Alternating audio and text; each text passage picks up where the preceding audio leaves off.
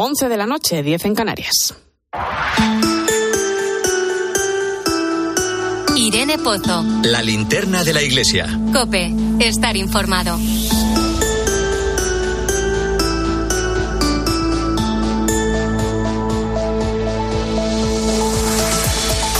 Pues a esta hora saludamos a los oyentes de tiempo de juego que se incorporan a la linterna de la Iglesia y bueno, como cada viernes vamos a poner el foco de esa linterna de la Iglesia en el Vaticano, donde se está celebrando desde el pasado miércoles la Asamblea General del Sínodo de la Sinodalidad. Eva Fernández, buenas noches.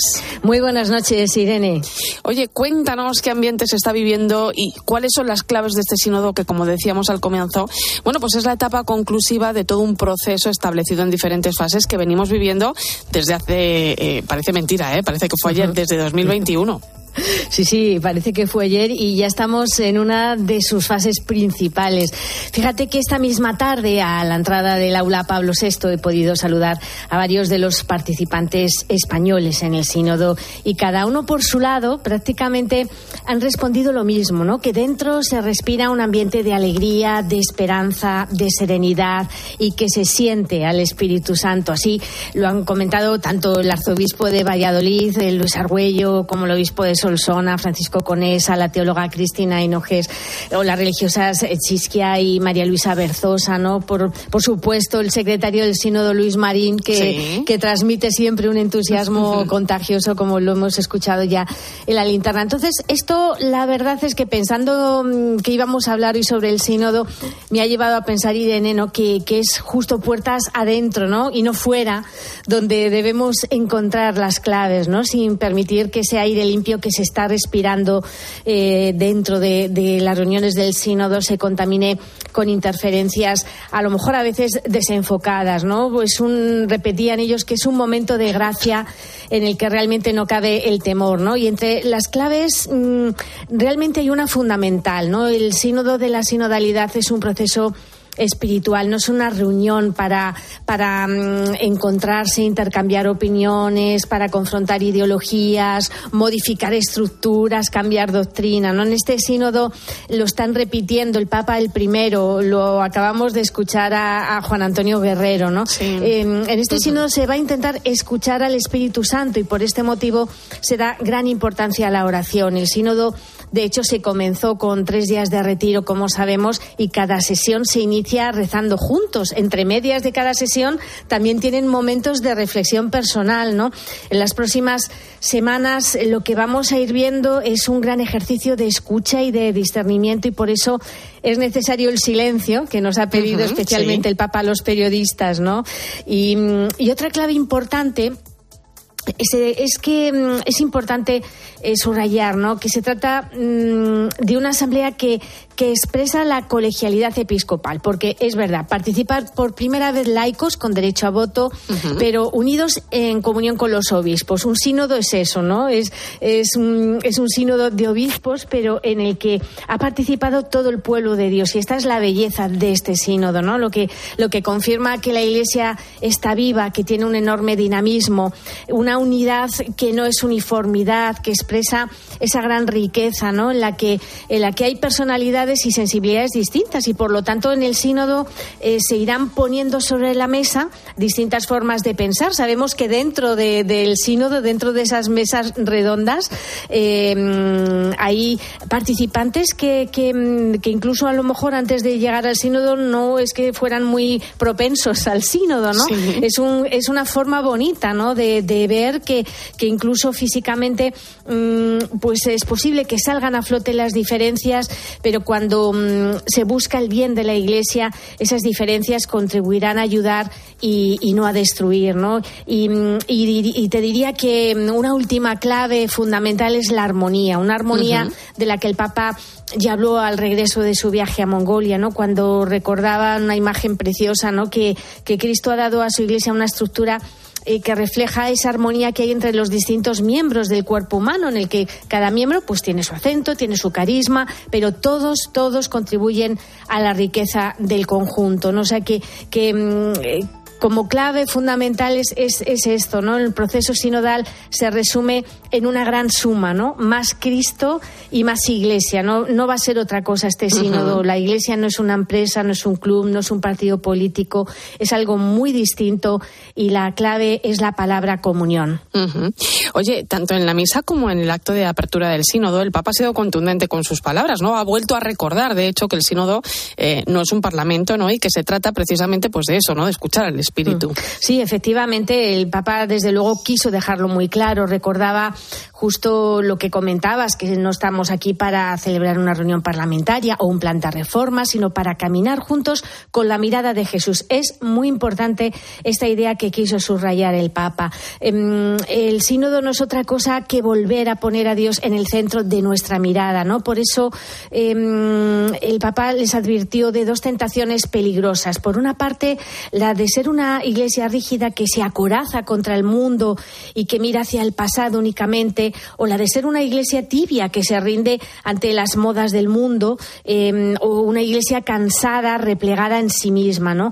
Lo realmente importante, insistía el Papa, es ser una iglesia que tiene a Dios en el centro y por consiguiente no crea división internamente ni es áspera externamente. ¿no? Fue, fue mm, especialmente claro el Papa en la sesión inaugural al pedir a los participantes que ayunen de palabra pública. ¿no?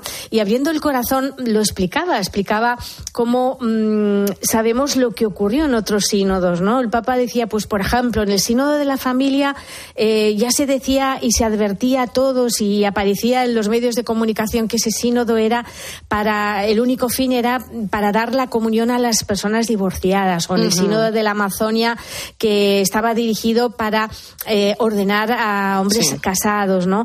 Ahora mm, que en este sínodo mm, se va a dar paso al sacerdocio a las mujeres. Esto, esto eran palabras del Papa, ¿no? Y por eso, por eso nos pidió a los periodistas especialmente, ¿no? Que hagamos entender al mundo que la prioridad mm. aquí va a ser escuchar, ¿no? Y en la misa de apertura también, Irene, me llamó mucho la atención cómo, cómo el Papa recordaba que, que en, esta, eh, en esta asamblea no hay espacio para estrategias humanas, para cálculos políticos o para batallas ideológicas, ¿no?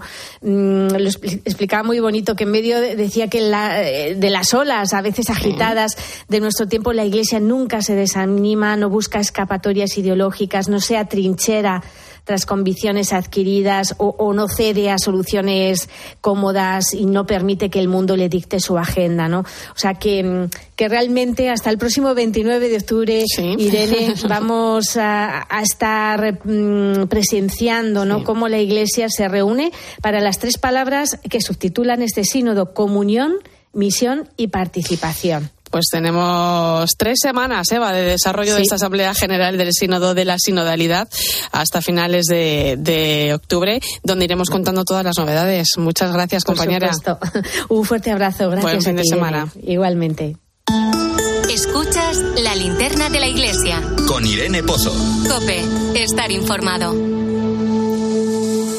11 y 8 minutos de la noche, 18 en Canarias. Entramos en tiempo de tertulia hoy con el análisis del sociólogo y profesor de la Universidad Pontificia Comillas, Fernando Vidal. Bienvenido. Muchas gracias, buenas noches. Y la directora del semanario Alfa y Omega, Cristina Sánchez, bienvenida. Gracias, Irene, muchas gracias. Bueno, hay que hablar un poquito del sínodo. ¿Cómo valoráis este arranque eh, de la Asamblea? ¿Cómo lo estáis viviendo también desde vuestras eh, propias ¿no? posiciones, vuestras respectivas posiciones? Bueno, yo creo que el sínodo realmente ha sido, es y será una cosa muy necesaria, pero creo que también es nuestra labor y creo que es un momento importante para trasladarlo de Roma a cada uno de nuestros lugares, ¿no? Que no se quede en una conversación romana. Hace poco hacíamos en el semanario una encuesta entre parroquias de diferentes eh, diócesis y preguntábamos a los fieles qué era para ellos el qué era el sínodo, qué era el sínodo de la sinodalidad y no pocos nos contestaban que eso era una cosa de Roma o que esa era una cosa del Papa Francisco, una de sus ¿no? Mm. Bueno, eso es que la fase diocesana a lo mejor eh, no ha calado tanto. ¿eh? Claro, y ahí esto hablándolo en Roma, ahora que, que, he estado unos días, es que a lo mejor hemos fallado no solo en la fase diocesana, que yo creo que sí que hubo como un principio de implantación, se hicieron cosas, se hicieron grupos, se hicieron reflexiones en las parroquias, pero creo que el fallo ha estado en la parte de la fase continental, en la que se ha desvinculado y dispersado muchísimo la información y no se ha dado continuidad. Hace poco, a lo loco, una parroquia que está haciendo charlas y demás, decían, ¿qué podemos, eh, qué charla podemos dar este mes de octubre a los eh, fieles? Y yo decía, hombre, pues hablarles del sínodo, que está la Asamblea General en Roma. Decían, ¿el sínodo? ¿Eso para qué? Si eso no le interesa a nadie. O sea, es que decir, eh, está fenomenal se van a hablar de millones de cosas, vamos a empezar a trabajar, se está sembrando mucho, pero también hay una responsabilidad y vamos a hablar de la responsabilidad que tenemos en España, vamos a hablar de la responsabilidad de obispos, de sacerdotes y de fieles de implementar poco a poco, porque no se ha cambiado Roma en un día, de implementar poco a poco lo, lo que significa la sinodalidad, que no es otra cosa que la participación, la misión y la escucha. Caminar juntos. Claro, yo creo que sí que es verdad que ha habido una primera parte en la que hemos eh, asumido el fondo de lo que es sinodalidad. Supone un cambio cultural importante en las formas de funcionar en parroquias, en diócesis. Creo que sí que hemos eh, tomado conciencia sobre el caminar todos, sobre el todos, ¿no? La necesidad de incluir, eh, de, de, convocar, de estar abiertos, de salir al encuentro.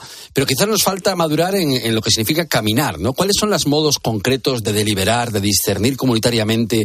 Y en esto no tenemos praxis, no tenemos experiencia, con lo cual yo creo que también este sínodo tiene que marcar una línea de aprendizaje dentro de, de la Iglesia, de, de, conversión del corazón, en el fondo, que es yo creo que en lo que más ha avanzado, pero también de modos prácticos de poder llevar esto a la realidad. Porque cuando estamos ahí, estamos mucho más de acuerdo. Si estamos en principios generales, pues bueno, la incertidumbre es mayor. Hombre, los modos prácticos es fundamental, el dar claro. líneas, es decir, que sin ir más lejos puede ser el tener un consejo parroquial uh -huh. en el que haya miembros de todos sí. eh, de todos los movimientos, de todas las sociedades y que tengan voz y responsabilidad dentro de la parroquia. que no por solo ejemplo. es votar, sino cómo, cómo hacemos ese discernimiento Claro. comunitario. Entonces, en eso no estamos, no, no lo hemos aprendido realmente a hacer. Y necesitamos profundizar y, y aprender juntos. Realmente la grandeza del sino, Irene, Fernando, yo creo que será básicamente que podamos aplicar medianamente en nuestros ámbitos eh, religiosos y, y parroquiales y diocesanos un pequeño resquicio de lo que se va a hablar allí. Bueno, pues lo seguiremos muy de cerca. Eh, tres semanas eh, tenemos por delante, ya lo decía Eva. Y por cierto, esto es solo una primera asamblea porque se extenderá luego hasta octubre de 2024, donde será esa segunda y final asamblea, eh, según lo, previsto.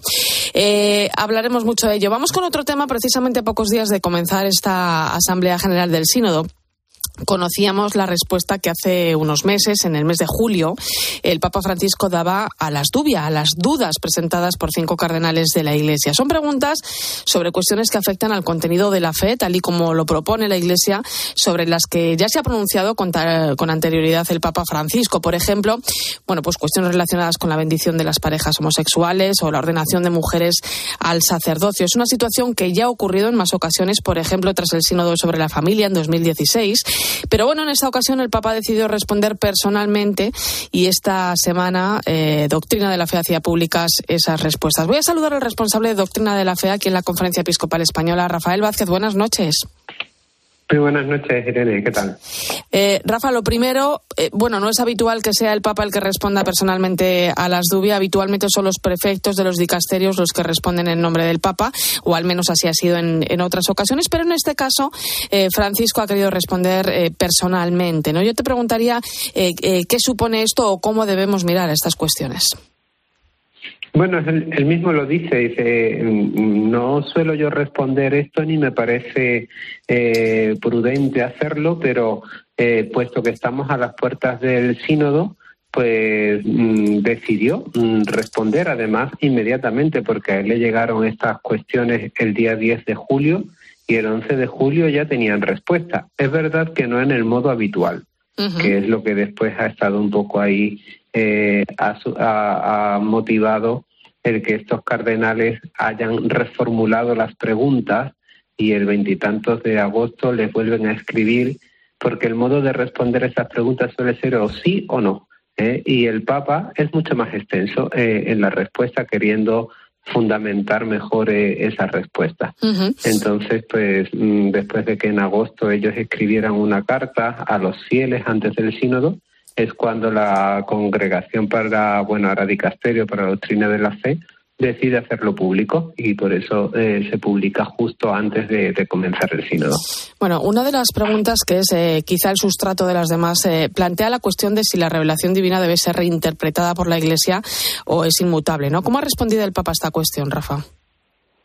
Claro, esa es la, primera cuestión, sobre todo en el, término que se emplea y que estos cardenales dicen reinterpretar la doctrina de la fe en función de los cambios culturales. Realmente el Papa, pues ahí les dice, bueno, depende de lo que interpreten ustedes por reinterpretar, porque si es madurar en la comprensión de, la, de las verdades reveladas, pues evidentemente claro que es posible reinterpretar o interpretar mejor.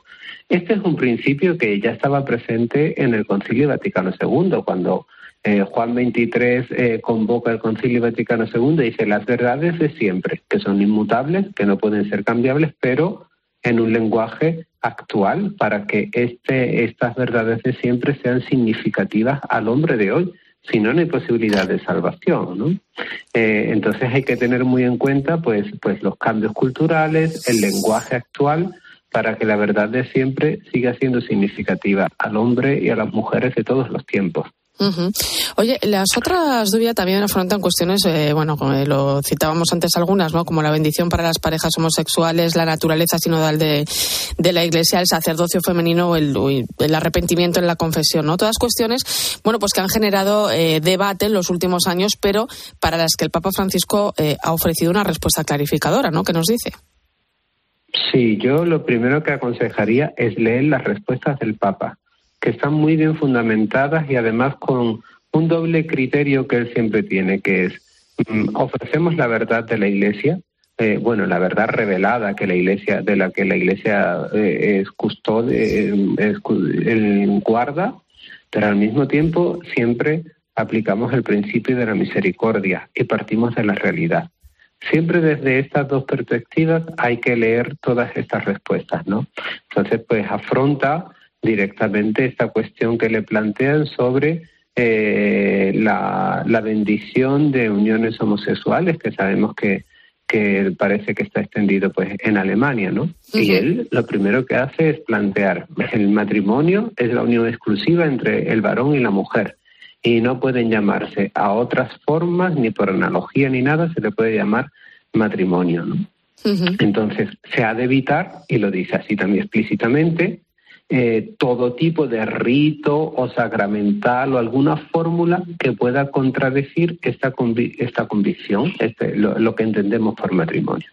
Y ahora llega el principio de, de, la misericordia aplicado por el Papa. Cuidado, no perdamos la caridad pastoral, ¿no? Es decir, eh, tendremos que... Eh, hay posibilidad de que, de que mm, las personas puedan pedir pues una bendición. Pues mire, cuando alguien pide la bendición, lo que está mm, pidiendo es una ayuda para vivir mejor su fe, ¿no? Entonces, dice, hagamos un discernimiento si hay alguna forma de bendición, ahora, cuidado, que no transmita una concepción equivocada del matrimonio.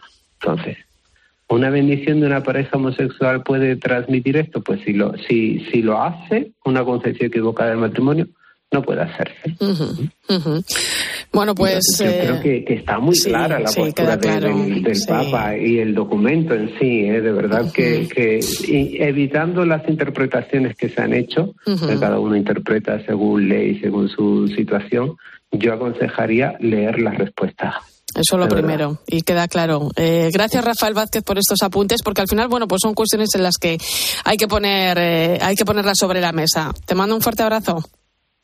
Muchísimas gracias a vosotros. Un abrazo. A mí me encanta porque al final eh, están planteando una cuestión sinodal mm, dentro del sínodo, ¿no? Que es plantear dudas y abrir debates, ¿no? y que el Papa responda. Eso realmente es el sínodo poner sobre la mesa diferentes cuestiones y darles una respuesta o buscarlas, ¿no? Y leyendo las verdades que las respuestas, efectivamente, como decía Rafael, son clarísimas, no, no tienen lugar a duda y sobre todo, bueno, lo habréis visto, no tienen un tinte absoluto de misericordia, ¿no? Un, tinte absoluto de eh, comprensión de, desde todas las aristas del ser humano, ¿no? Todas las respuestas que da el, el Santo Padre están aplicadas a la, a la misericordia y a la caridad. Y no, no se mueve de ahí. O sea, él es, su paradigma es ese. Sí, yo creo que hay tres cuestiones eh, claras eh, en, la, en la respuesta. Uno, primero, que estamos alumbrando una profundización en el paradigma de teología moral, más marcado porque los cambios culturales y los desafíos nos están, digamos, nos, nos obligan a interpretar y a profundizar. Por ejemplo, la Iglesia toleró la esclavitud, dice él, la postura sobre las mujeres. Mm. Hay cosas que es intolerable plantearlas hoy en día. La necesidad de discernir, de ver cada formulación integralmente con el conjunto de la revelación, la primacía de la caridad y la necesidad de discernir en cada caso, ¿no? Entonces, vamos hacia un nuevo paradigma de, que ya se está viendo en todas las exhortaciones y encíclicas. En segundo lugar, hay una pretensión por parte de quienes hacen estas dudas de la superioridad del sacerdocio eh, eh, de los presbíteros y él dice no no, hay jerarquía. no es el sacerdocio de los fieles no es eh, no es inferior no sino que se regula y se y se comprende dentro de la mutua ayuda el mutuo, el mutuo, el mutuo sostén e iluminación y en tercer lugar algo muy importante es la necesidad que él dice que, de hay, que hay de aclarar que significa una declaración definitiva en, a diferencia de lo que es un dogma. Entonces, esto es tremendamente importante de cara al, al futuro del sacerdocio femenino. Bueno, pues eh, vamos a hablar ahora de la nueva exhortación apostólica Laudate Deum, alabado sea Dios, sobre la crisis climática. Llega ocho años después de la encíclica Laudato Si sobre el cuidado de la casa común. El Papa, bueno, pues ha visto conveniente, le decíamos antes, precisar y completar lo que ya manifestó en su momento, dados los, los problemas del momento actual. 73 puntos en seis capítulos, así se estructura la nueva exhortación que acabamos de conocer esta semana, precisamente el mismo día que arrancaba el sínodo y que además celebrábamos la fiesta de San Francisco de Asís. Ocho años, como señala el Papa, donde, bueno, pues las reacciones a la crisis climática son insuficientes, ¿no? Vemos como el impacto del cambio climático, ¿no? Que muchos se resisten a ver, perjudica vidas y, las familias de muchas personas, ¿no? Los signos están ahí, o sea, el calor inusual, por ejemplo, que estamos viviendo estos días, o la sequía, o las lluvias torrenciales, ¿no? La aceleración del calentamiento, en fin. ¿Cómo miramos a esta nueva encíclica del Papa?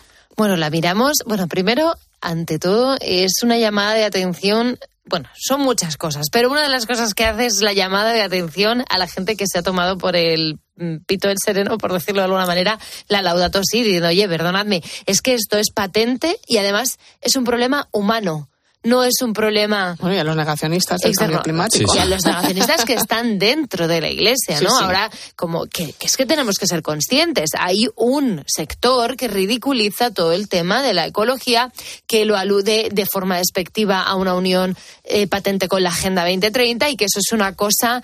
una mm, conspiración mundial. Una conspiración mundial y entonces nosotros estamos ajenos a eso. Eso es una realidad. El Papa ha llegado con la lauda te deuma a decir perdonadme, no es ni una conspiración ni es y los negacionistas dejad de negar, porque esto es un problema patente y da pruebas de ello.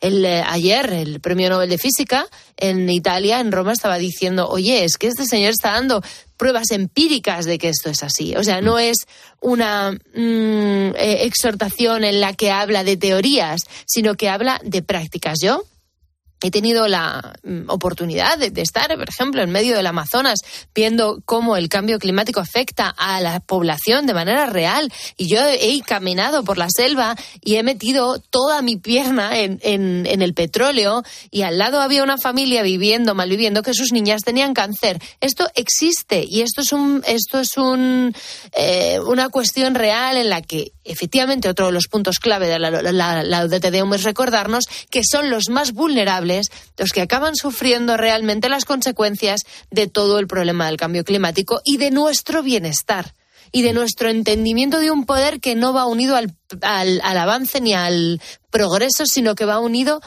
a un absoluto eh, abandono de las eh, poblaciones más vulnerables. O sea, es que el Papa vuelve a recordar lo que dijo el Laudato Si y lo actualiza y dice, ya, está bien, porque es que se ha utilizado de una manera absurda todo el mensaje ecológico.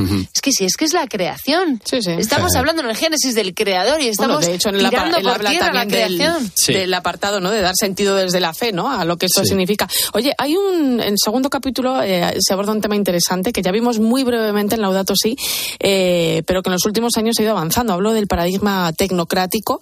Em, ya el Papa comienza señalando que la inteligencia artificial y las últimas novedades tecnológicas parten de la idea de un ser humano sin límite alguno, ¿no? cuyas capacidades y posibilidades podrían ser ampliadas hasta el infinito gracias a la tecnología. Y además recuerda que este paradigma tecnocrático eh, consiste en pensar como si la realidad, o sea, el, el, bien y la verdad brotaran espontáneamente del mismo poder tecnológico y económico. ¿no? A esto no le podemos llamar progreso. No, yo creo que cada vez somos más conscientes de esto cuando estamos viendo los efectos de los móviles, estamos viendo los efectos de las redes eh, sociales que generan adicción en los jóvenes. Realmente eh, tenemos que adoptar una posición mucho más crítica, ya no solo frente a los medios que se utilizan en concreto, sino a las intenciones que hay detrás y a la lógica que preside todo esto. Y efectivamente es una lógica eh, que deshumaniza, es una lógica que sustrae la decisión del ámbito de los ciudadanos para establecer algoritmos, para establecer dinámicas, propiedades de las redes sociales que parecía que estaban al servicio de la ciudadanía y de la opinión pública mundial y que en realidad son grandes negocios y efectos y, digamos, y procesos de industria, de enriquecimiento. Y lo que tenemos que hacer es revisarlo críticamente, democratizar todo este ámbito y también eh, ser capaces de ver cómo eh, se está imponiendo eh, una, en parte, una, hay elementos tiránicos en toda esta nueva tecnocracia, ¿no? Tenemos que humanizarlos y tenemos que darle ética, una nueva cultura y también eh, una nueva gobernanza. Oye, luego, eh, además de repasar los avances y fracasos de las últimas cumbres climáticas, pone también el foco en la COP28 de Dubái, que se va a celebrar en unas semanas, y también habla, eh, bueno, de la debilidad de la política internacional, ¿no? En cierto modo lamenta que no seamos capaces de aprender del pasado y destaca la urgente necesidad de la cooperación global a través de nuevos acuerdos multilaterales entre los Estados, porque, bueno, pues los enfoques actuales y los enfoques pasados son insuficientes ¿no? Se requieren nuevos espacios de diálogo. Se requieren nuevos espacios de diálogo y, mira, yo voy a destacar, voy a aprovechar para destacar el punto 37, que a mí me parece fundamental, hablando de pragmatismo y de cosas prácticas, que es el principio de subsidiariedad en la relación mundial local. Nos dice y nos pone el ejemplo de eh, el proceso de Ottawa. Tenéis capacidad, la gente a pie, de cambiar cosas. Y luego también es súper importante en esta exhortación el que Dios, eh, el Papa habla de Dios, habla de Jesús y habla de iconología, frente a otras interpretaciones malintencionadas, ya que el Papa no habla de Dios. El Papa habla de Dios, dice, al final el mundo canta un amor infinito, ¿cómo no cuidarlo? Mira, dejamos de ver, es leer el Génesis, leer la exhortación apostólica Lauda Te Deum y leer también las respuestas del Papa en torno a las dudas de los semana ha sido muy, muy intensa. Lo dejamos aquí. Gracias, Fernando Vidal. Gracias, Cristina Sánchez. y, A ti. y gracias también a ti por tu compañía esta noche en la linterna de la iglesia. Te con el partidazo de Cope y se va la rañaga. Irene Pozo. La linterna de la iglesia. Cope, estar informado.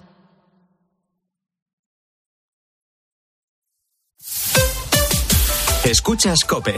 Y recuerda, la mejor experiencia y el mejor sonido solo los encuentras en cope.es y en la aplicación móvil. Descárgatela. Este otoño, más que nunca, la montaña te llama. ¡Chiruca!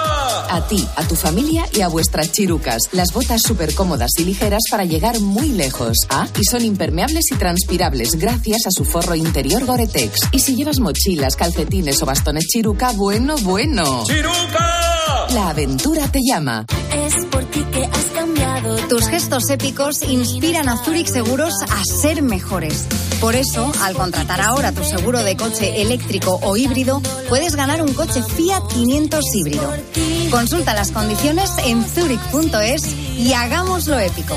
Zurich Llega la Revolu Plus a Ocasión Plus. Más de 8.000 coches con un descuento de hasta un 30%. Mejor precio garantizado. 15 días, 1.000 kilómetros de prueba. Corre, solo hasta fin de mes. Ocasión Plus, ahora más cerca que nunca. Más de 75 centros a nivel nacional. Localiza tu centro más cercano en ocasiónplus.com. Abierto sábado y domingo. Soy Belén Esteban. Vente a Crea Energía con mi tarifa y súmate al ahorro energético responsable. Luz sin sorpresas, pagando lo justo, clarita y transparente como yo. Llámame al 676-005050 y yo misma te lo cuento.